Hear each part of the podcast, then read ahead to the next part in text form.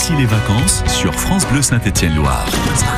On vous emmène balader à travers la Loire à la Haute-Loire à 25 minutes au sud-est du Puy-en-Velay. Nous sommes ce matin au Monastier sur Gazeille. Bonjour Michel Arcis. Bonjour. Bonjour Monsieur le maire, j'ai envie de dire du euh, Monastier, c'est vous qui nous accueillez chez vous euh, aujourd'hui. On va s'intéresser euh, à plusieurs choses. Il y a le point de départ du GR70, le parcours de Stevenson que l'on fera la semaine prochaine hein, parce qu'il fait très chaud aujourd'hui au Monastier. Et puis surtout, il y a des, circuits de VTT avec une Trans-Sevenol. C'est une, une grande rando où vous nous emmenez découvrir votre village finalement Michel.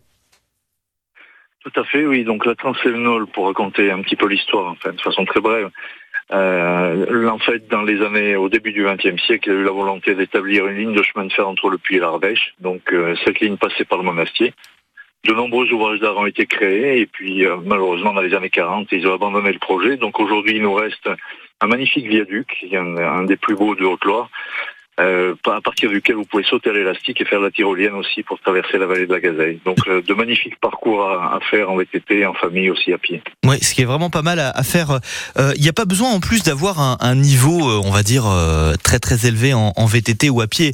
On est sur quelque chose qu'on peut faire même sans entraînement. Tout à fait, puisque là, la pente est très douce, c'est 2%, donc vraiment c'est facile à faire. C'est très très euh, très très léger, une rando à faire absolument.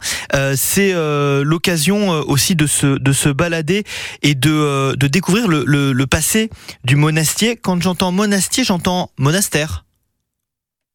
Oui, tout à fait. Donc le monastier est une ville très ancienne puisqu'elle date du 8e, 9e siècle à peu près, en tout cas pour la période de, du début de son développement, on va dire. Donc on avait un monastère, un bénédictin, et aujourd'hui, donc, eh ben, il nous reste quand même des bâtiments très prestigieux, une magnifique abbatiale pour les passionnés d'art roman, un château du XVIe siècle, des bâtiments conventuels, donc beaucoup de patrimoine à découvrir au monastier. Hum, c'est quelque chose qu'il faut faire euh, absolument en famille, entre amis. On attendra peut-être la semaine prochaine. Les températures euh, vont euh, redescendre dans début de semaine prochaine.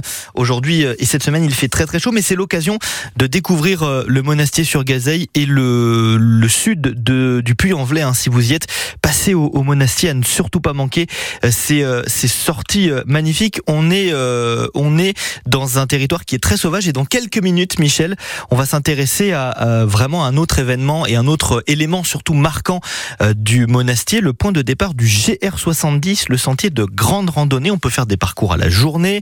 On peut même louer un âne pour, pour partir euh, sur les chemins de Stevenson. Vous allez nous expliquer tout ça dans quelques minutes sur euh, France Bleu Saint-Étienne-Loire. On va découvrir tout ça dans, allez, trois minutes, le temps d'écouter celui qui a décidé d'écrire une chanson pour partir au bord de la mer. Il est parti de Paris et il est allé à Biarritz en stop. C'est l'objet de son clip. La chanson s'appelle Au bord de la mer. Il s'appelle Chilou et on l'écoute dans moins de deux minutes.